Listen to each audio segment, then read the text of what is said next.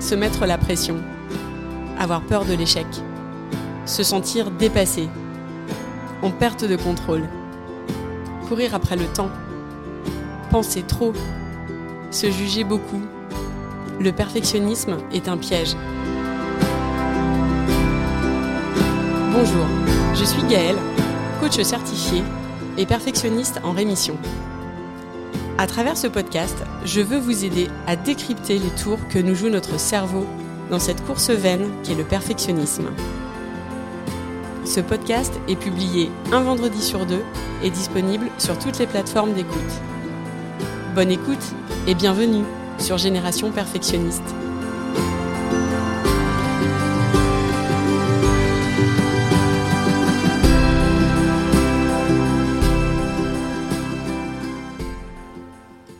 Écoutez l'épisode 17, Ce que les autres pensent de nous. Aujourd'hui, j'aimerais m'intéresser aux autres et à ce qu'on s'imagine qu'ils pensent de nous. J'ai beaucoup de choses à dire sur ce sujet et cet épisode fera donc l'objet de deux parties afin de couvrir vraiment tout ce que j'ai envie de vous partager sur ça. Je sais pas vous, mais moi j'ai longtemps rêvé d'avoir une loupe magique qui me permettrait de savoir ce que les autres pensent de moi je me disais que tout serait plus simple, que je comprendrais vraiment ce qui se joue dans mes relations aux autres, et que ça dénouerait tous les nœuds que je me faisais au cerveau. Mais comme ça n'était pas possible, eh bien je m'imaginais des tas d'histoires à leur sujet, ou plutôt au sujet de leurs pensées à mon égard. Jusqu'à me convaincre moi-même que j'avais le fin mot de l'histoire, que ce que je pensais qu'ils pensaient de moi, c'était vrai. En fait, je me créais mes propres certitudes. Je devenais alors une vraie contorsionniste pour adapter mon comportement en fonction de ces histoires. Parfois en m'ajustant pour ne pas déplaire, pour faire bien, pour être celle qui savait, qui maîtrisait, parfois en m'effaçant, en n'osant pas m'affirmer, en n'osant pas prendre trop de place, parfois au contraire en étant peut-être euh, trop cash dans certaines situations. Bref, j'adaptais mon comportement guidé par ces histoires que je me racontais, par ce que je pensais que les autres pensaient de moi. Grâce au coaching et à beaucoup de pratiques, j'ai compris ce qui se jouait pour moi. J'ai compris que ce que je craignais le plus, c'était que leur pensée soit le reflet du regard que je pouvais porter sur moi.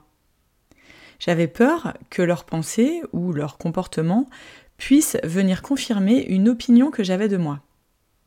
Je parle ici de ce que je pouvais penser de moi en termes de manquements, de failles, d'opinions pas vraiment favorables. Parce qu'au final, c'est vraiment ça qui nous fait peur quand on imagine ce que les autres pensent de nous. On a peur qu'ils pensent ce qu'on sait déjà, ou ce qu'on croit savoir à travers nos lunettes. Des lunettes qui ne sont d'ailleurs euh, pas toujours justes quand il s'agit de cette image qu'on a de soi. Alors, pourquoi est-ce qu'on se soucie tant de ce que les autres pensent de nous? C'est le premier point important que j'ai envie d'aborder avec vous. Si on se penche sur l'évolution de notre espèce en tant qu'être humain, on comprend d'où vient cette sensibilité au regard des autres. Nous sommes des êtres de relation. Nous avons besoin des autres. Notre conditionnement humain fait que nous ne pouvons pas survivre hors du groupe. C'est comme ça que notre espèce s'est développée et a survécu sur Terre à l'époque de la chasse aux mammouths, où c'est en effet l'approbation du groupe qui nous maintenait en sécurité. Aujourd'hui, une partie de notre cerveau, la partie primaire, nous conduit encore à aller chercher l'approbation des personnes autour de nous. C'est comme un mécanisme qui est resté ancré en nous on va aller chercher la reconnaissance de l'autre parce qu'on veut être sûr de toujours bien être dans les clous, de suivre en quelque sorte ce qui est attendu, d'être compris et donc de garder notre place au sein de ce groupe. Il est important d'avoir conscience de ce fonctionnement primaire de notre cerveau parce que c'est lui qui nous met dans une posture d'attente d'approbation des autres. C'est aussi à cause de ce fonctionnement qu'on va sans cesse chercher des situations où on est en connexion avec les autres, où on se sent bien, où on se sent reconnu. Donc ce mécanisme est normal et il sera en quelque sorte toujours présent. On se demandera toujours ce que les autres pensent de nous. Ce n'est pas un signe de faiblesse, un manque de courage ou de confiance en soi, et ça, c'est important d'en avoir conscience pour se défaire de cette idée qu'il y a un truc qui cloche chez nous. La bonne nouvelle, c'est qu'on a une autre partie de notre cerveau qu'on appelle le cortex préfrontal, qui, elle, nous permet de prendre de la hauteur, de mesurer les risques réels et de nous aider à prendre des décisions. C'est la partie de notre cerveau qui est évoluée et qui est posée, qui réfléchit, qui comprend qu'il y a des peurs, mais qui va faire le tri et y aller quand même. Et donc, l'idée, c'est vraiment d'aller activer cette partie-là de notre cerveau le plus possible lorsque ça tourne en boucle et qu'on sent qu'on se retrouve un peu sous l'emprise euh, du regard des autres. L'idée, c'est de prendre de la distance sur ces histoires qu'on se raconte au sujet des autres. C'est important d'avoir conscience de ce conditionnement de groupe dans lequel on évolue, parce que cette inquiétude au sujet de ce que les autres pensent de nous, au final, elle est normale. Et la vérité, c'est qu'on ne pourra pas complètement s'en défaire. On a besoin des relations et de la connexion aux autres dans la vie. Donc leur regard jouera toujours un rôle pour nous.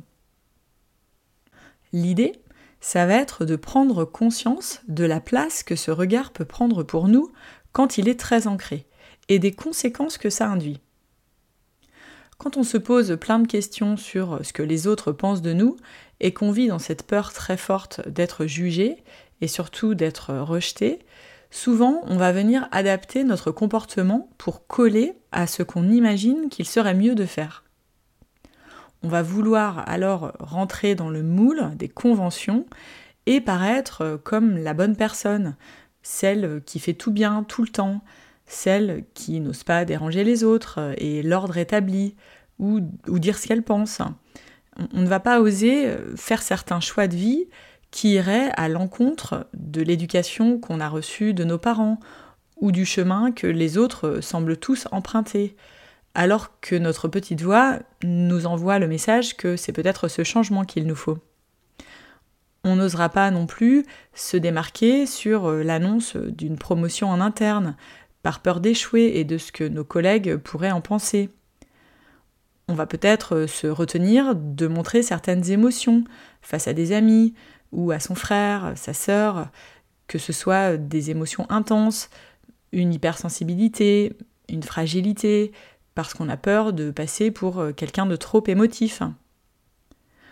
On peut aussi ne pas oser faire éclater sa joie, on va se contenir euh, de rire euh, ou de parler trop de soi au, sein d'un groupe parce qu'on ne veut pas passer pour celui ou celle qui se met en avant ou qui prend trop de place.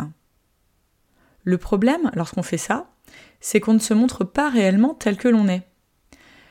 Parce qu'on pense que les jugements des autres vont venir atteindre notre valeur, on préfère ne pas se montrer, ne pas agir, comme si on estimait qu'on n'était pas digne d'amour tel qu'on est vraiment au fond de soi. Par peur d'être rejeté par l'autre, finalement, on se rejette soi-même, parce qu'on ne s'autorise pas à être qui on est. Et sur le long terme, on met notre authenticité au placard, et on se déconnecte de soi, on est sans cesse dans cette espèce de jeu de rôle où on joue la vie de quelqu'un d'autre qui est une autre version de soi, une version améliorée qu'on considère euh, plus acceptable. À l'époque où on chassait le bison, oui, on avait besoin de rester en groupe, d'être soudés et d'aller tous dans la même direction. Celui qui ne suivait pas les règles mettait sa vie en péril. Mais aujourd'hui, on n'est pas obligé de suivre ce que fait le groupe. On n'a pas à suivre ce que la société attend de nous ou ce qu'on pense qu'il serait mieux de faire aux yeux des autres. On peut être soi. On a tous nos singularités qui méritent toutes de briller à leur façon. Être soi permet de ne pas passer à côté de sa vie. Ensuite, il y a deux choses que j'aimerais que vous reteniez. Deux choses sur lesquelles on n'a aucun pouvoir. La première, c'est qu'en aucune manière, on a le pouvoir, par nos actions, d'agir sur ce que les autres pensent de nous. On croit parfois qu'en agissant de telle manière, en disant certaines choses, en faisant certains choix, on va venir influer sur l'opinion qu'ils ont de nous. Mais c'est totalement illusoire d'imaginer ça. La réalité, c'est qu'on n'a aucun pouvoir sur le fait de modifier ce que les autres pensent de nous ou sur leur réaction à notre façon d'agir. Nous et nos actions, nous sommes la circonstance neutre des autres. Donc, faire le contorsionniste, comme je le racontais tout à l'heure, en se disant que, en agissant de telle sorte, ça va faire de nous une bonne personne ou que les gens vont développer un avis plus favorable, c'est une course perdue d'avance. C'est même pas la peine d'essayer de vous lancer dans cette course-là. Le deuxième point, c'est que ce que les autres pensent vraiment, eh bien, il nous est impossible de le savoir. Il est impossible de deviner, à travers leurs gestes et même leurs paroles, ce qu'ils pensent vraiment de nous. Il n'existe pas de loupe magique, comme je le mentionnais au début de l'épisode, qui puisse nous permettre de lire les pensées des gens. On ne peut pas être dans leur tête. Et puis, aussi, point important, ce que les autres pensent de nous, ça n'a pas à voir avec nous, mais avec eux. Toutes les pensées que les autres ont à notre sujet dépendent de leur interprétation des choses qui leur est propre. Chaque personne dispose en effet d'une grille de lecture personnelle des événements. Et cette grille comporte des tonnes de filtres qui vont venir influencer la façon dont elle porte son regard sur les choses.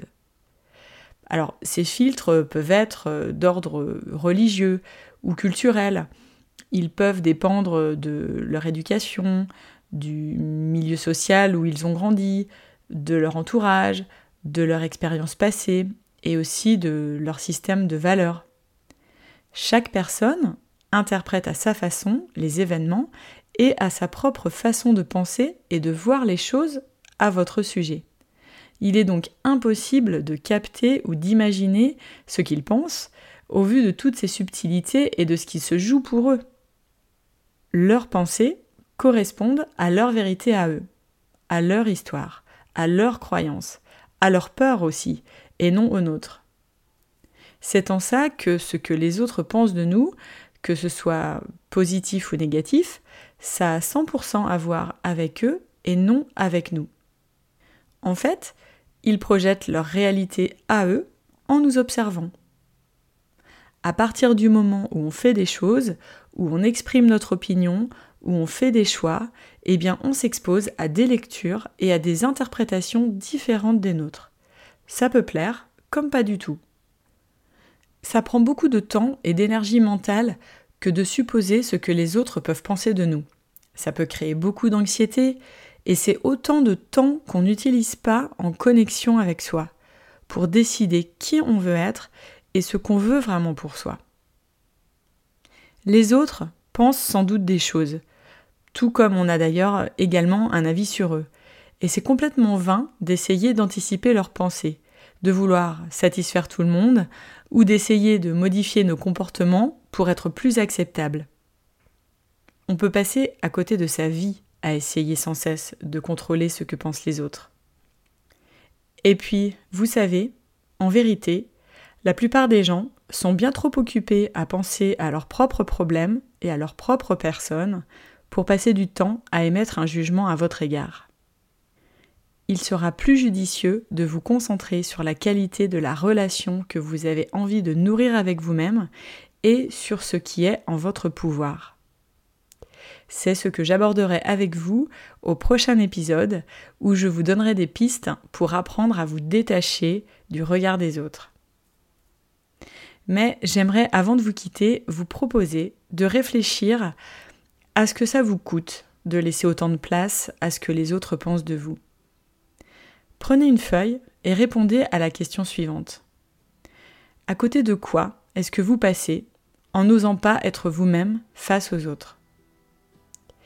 Je vous laisse y répondre. Vous pouvez aussi me partager vos commentaires sur ce sujet via Instagram Je les lis tous et je me ferai un plaisir d'échanger avec vous. Belle journée et à très vite.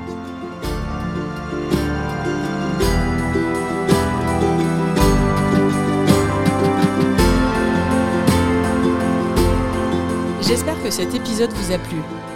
Si c'est le cas, je vous invite à le partager autour de vous, à me laisser un commentaire ou un avis. Un avis 5 étoiles, c'est ce qui permettra de toucher et d'aider un plus grand nombre. Et ce sera vraiment un soutien très précieux que vous pourrez m'apporter dans ce projet. Vous trouverez tous les éléments dont je parle dans les notes de l'épisode. Vous pouvez également me suivre sur Instagram, sur le compte Génération Perfectionniste. Enfin, si vous avez le sentiment que le perfectionnisme prend trop de place et qu'il vous éloigne de la vie à laquelle vous aspirez vraiment, le coaching peut répondre à ce besoin. Vous pouvez me contacter et je me ferai un plaisir de vous aider. Je vous dis à très vite pour un nouvel épisode.